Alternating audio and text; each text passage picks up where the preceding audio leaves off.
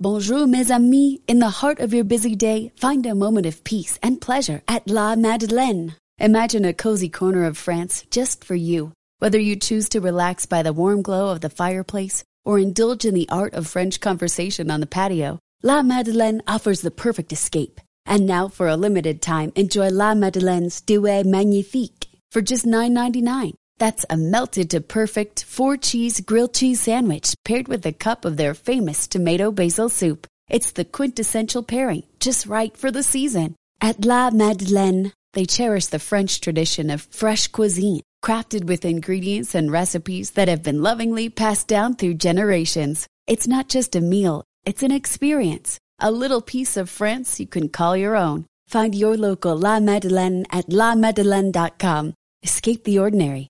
Savor the Douai Magnifique. Visit lamadeleine.com today. Bon appetit!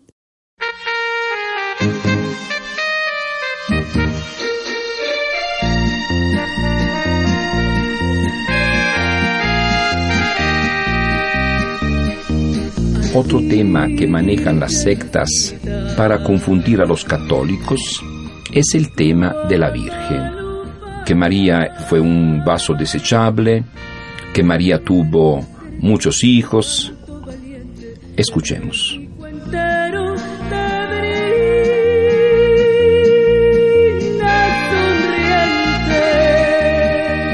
Señora Remedios, por favor, apague esa grabadora. Ya me tiene fastidiada. Siempre los mismos cantos. Pura guadalupana, guadalupana. Por favor, apáguelo. Señora Simplicia, ¿qué le pasa? Usted también ya me cansó con sus ataques contra mi fe católica. Pero pásele de una vez y aclaremos todo esto.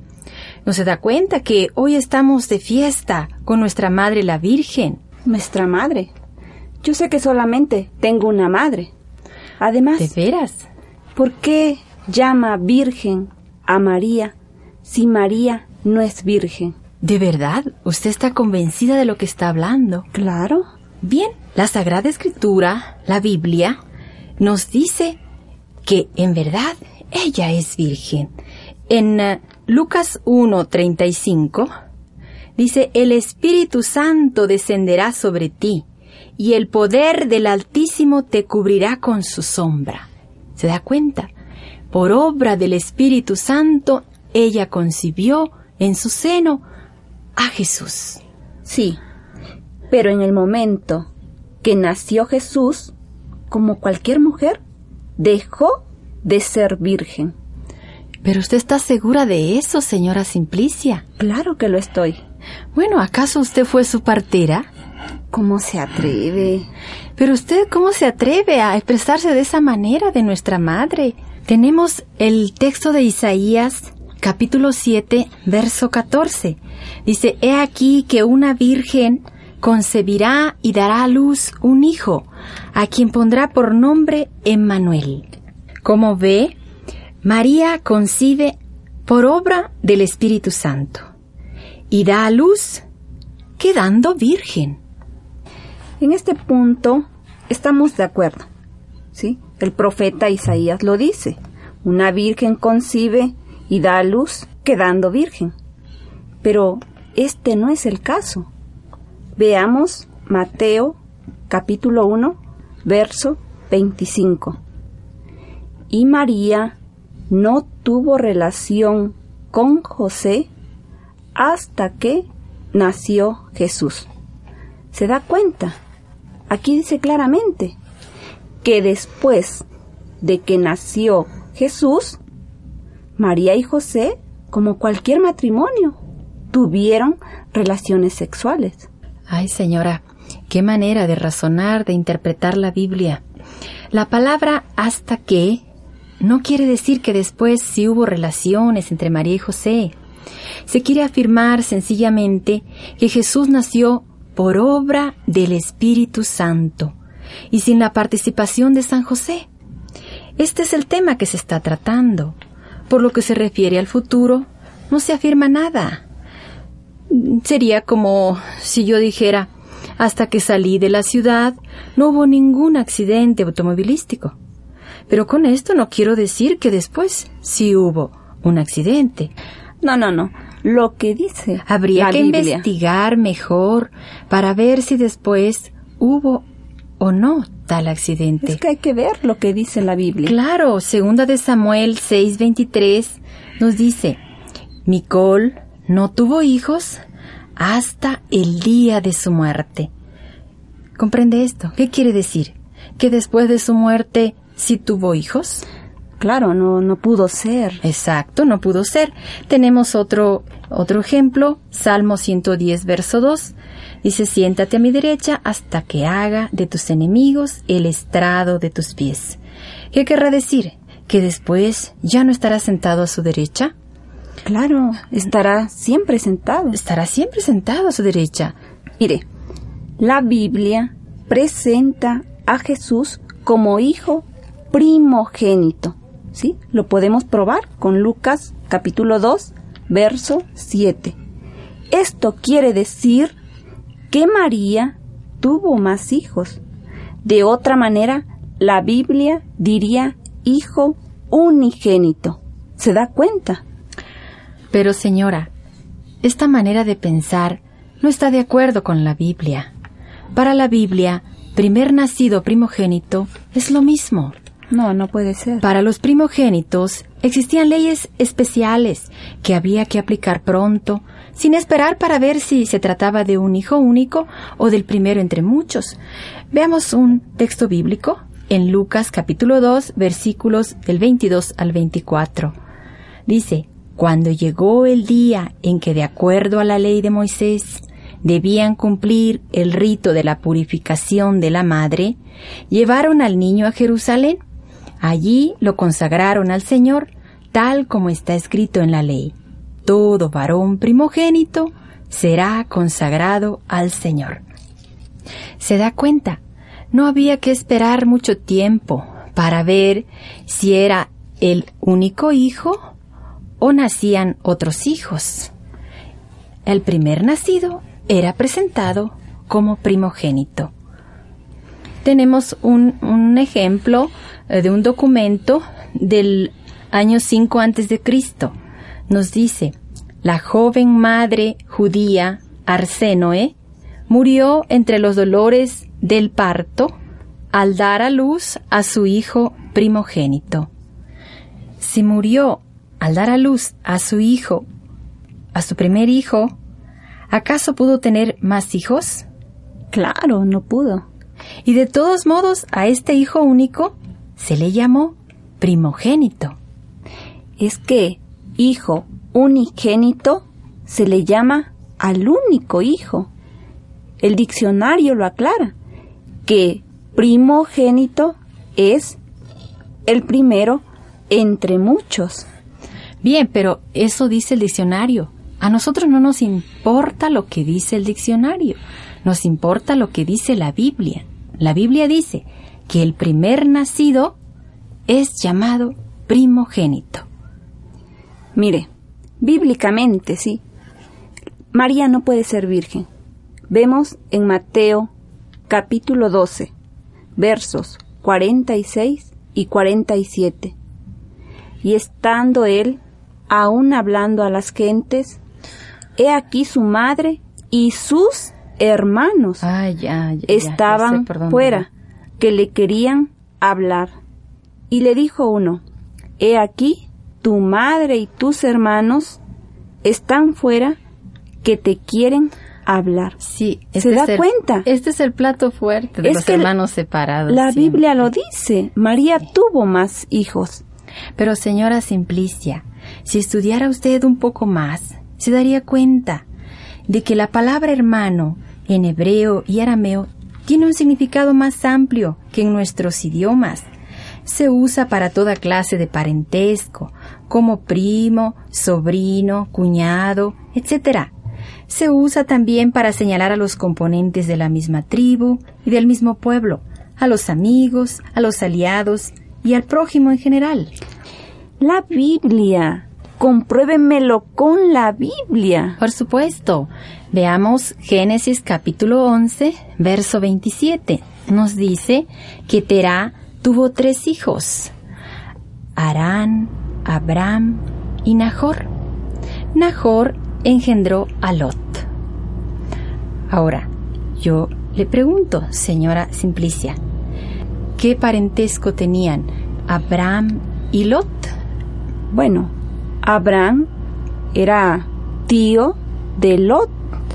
Muy bien, correcto. Pero si lee usted en Génesis capítulo 13, verso 8, Abraham le dice a su sobrino Lot, somos hermanos. A ver, ¿me podría repetir la cita bíblica que mencionó?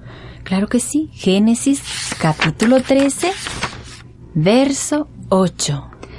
Sí, efectivamente, dice hermanos, pero esto lo tengo que consultar con mi pastor porque tengo que saber bien el significado. Pero además, ¿por qué ustedes tienen imágenes? Oh, señora, pero este sí es otro tema. Si vamos a seguir con el mismo tema que estamos sobre hermanos de Jesús. Vemos en Mateo capítulo 5, verso 23, nos dice que eh, Jesús nos invita, sí, a no acercarnos al altar si antes no nos ponemos en paz con nuestro hermano. ¿Y quién es nuestro hermano? Pues nuestro prójimo. Tenemos otro texto. Busque usted en Hechos de los Apóstoles, capítulo 1, verso 15. Ahí nos dice que San Pedro se reunió con 120 hermanos. ¿Usted qué dice?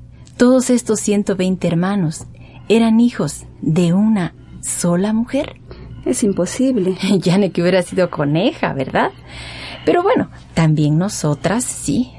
Nos podemos llamar hermanas, somos hermanas porque somos hijas del mismo padre, ¿no? ¿Usted, mi hermana? ¿O qué? ¿Le caigo gorda? ¿Cómo me puede caer bien si está escuchando esa clase de música que la guadalupana, la guadalupana? Sí me caería usted muy bien, pero si escuchara con atención Señora, lo que yo le explico, si usted entrara a mi organización, Oh. entonces sí, Ahora veo que sí entiende los diferentes significados de la palabra hermano. Bueno, eso es lo importante, que va comprendiendo poco a poco. comprenda usted que María solo fue un vaso desechable. ¡Qué cosa! ¡Qué es barbaridad, señora! Desechable. Quiero que me enseñe en la Biblia. ¿Dónde dice vaso desechable? Pero si María tuvo más hijos.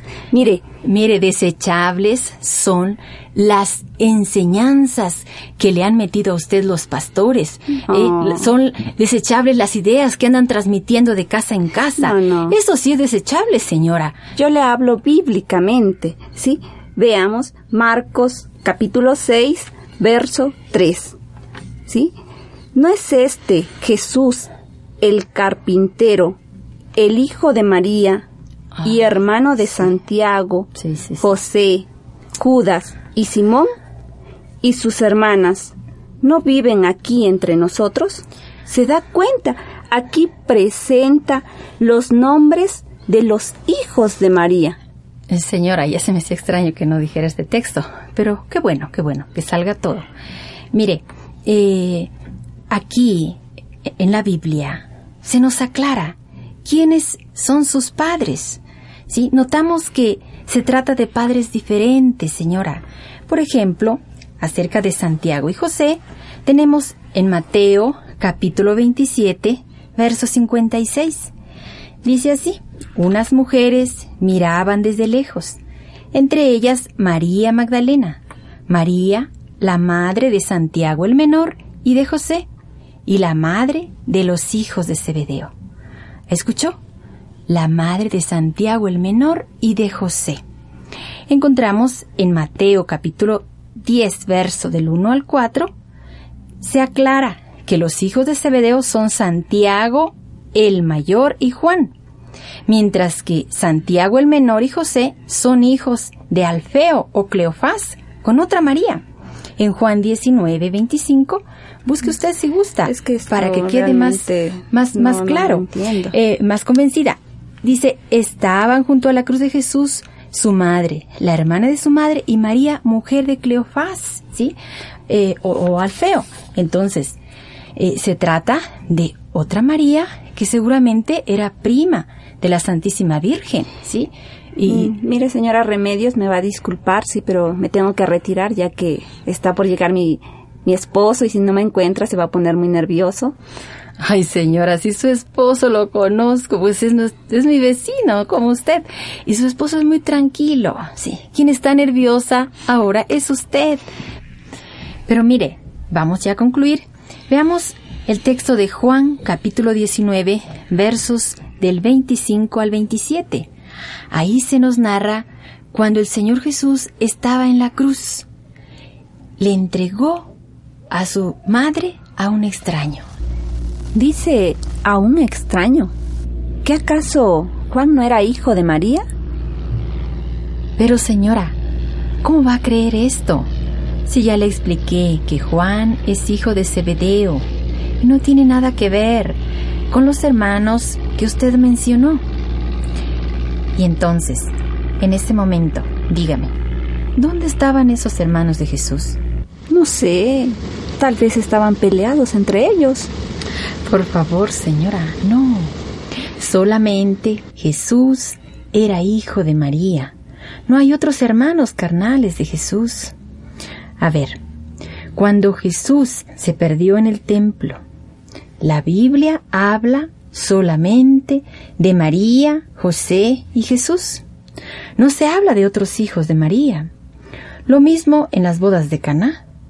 Solamente vemos a María y Jesús. No hay otros hermanos. María tuvo solamente un hijo, y este hijo es Jesús. Pero, ¿cómo es posible que una mujer tenga un hijo y quede virgen? Esta es una espina que el pastor me lo ha repetido ya muchas veces. Sí, no puede ser, es imposible. Muy sencillo, señora. Dígale a su pastor que el poder de Dios es tan grande, pero tan grande, que si quiere, puede hacerlo parir a él dejándolo virgen.